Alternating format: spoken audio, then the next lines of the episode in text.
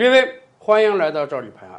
前两天啊，俄罗斯一个大型的铁路桥建成通车，普京总统亲自坐着火车啊，都来到了驾驶室，成为了第一批通过这个铁路桥的俄罗斯人。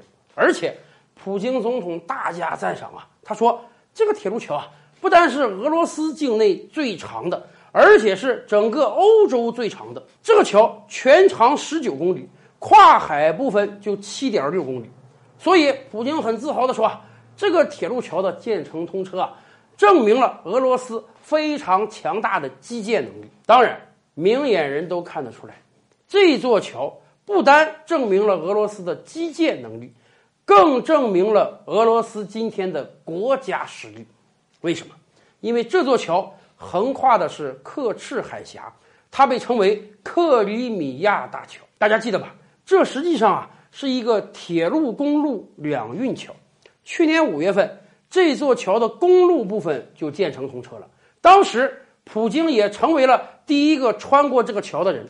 他自己亲自驾驶的一个大型卡车，浩浩荡荡的带领着一整个车队穿过了这个桥。为什么普京这么重视这个桥？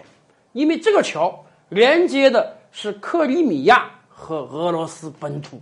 五年多之前，克里米亚搞了一场公投，百分之九十以上的人赞成从乌克兰脱离，加入到俄罗斯联邦之中。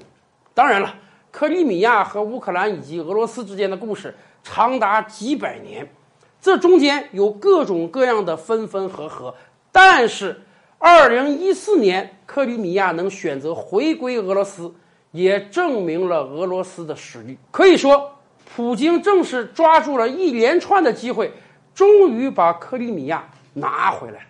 即便乌克兰强烈的反对，即便国际社会叫嚣着制裁，但是人家真是实打实的把失散多年的领土拿回来了呀！今天这座桥的建成，证明着克里米亚和俄罗斯的关系联系的更加紧密了。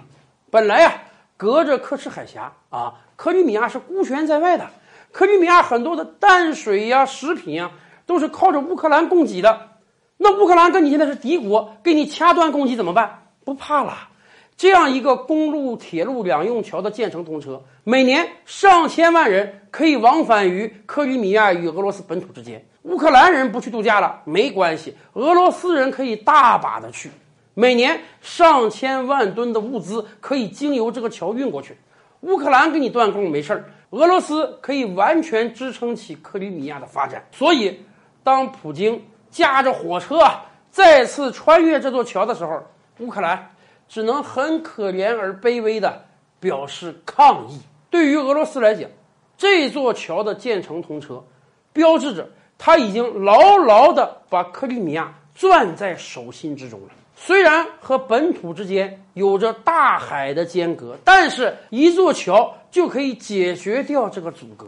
今天我们复盘来看五年多前的历史，就是因为乌克兰当时领导人的一系列昏招，结果搞得国土沦丧、经济崩溃。今天只能仰仗美国为首的西方国家给予输血和支援，而且乌克兰丢掉的可不止一个克里米亚。乌克兰东部那两个州也随时有可能脱离呀。从这个意义上讲，俄罗斯过去五年虽然遭受到了很多制裁，但是至少人家在领土上是得分的。而且这座桥的建成将使克里米亚成为一个更确定的既定事实。可以想见，未来几十年也不会发生什么大的变化。从这个意义上讲，也许我们也需要一座桥，只不过。跨度更大一点而已呀！更多大千世界，更多古今完人，点击赵吕拍案的头像进来看看哦。赵吕拍案，本回书着落在此。欲知大千世界尚有何等惊奇，自然是且听下回分解。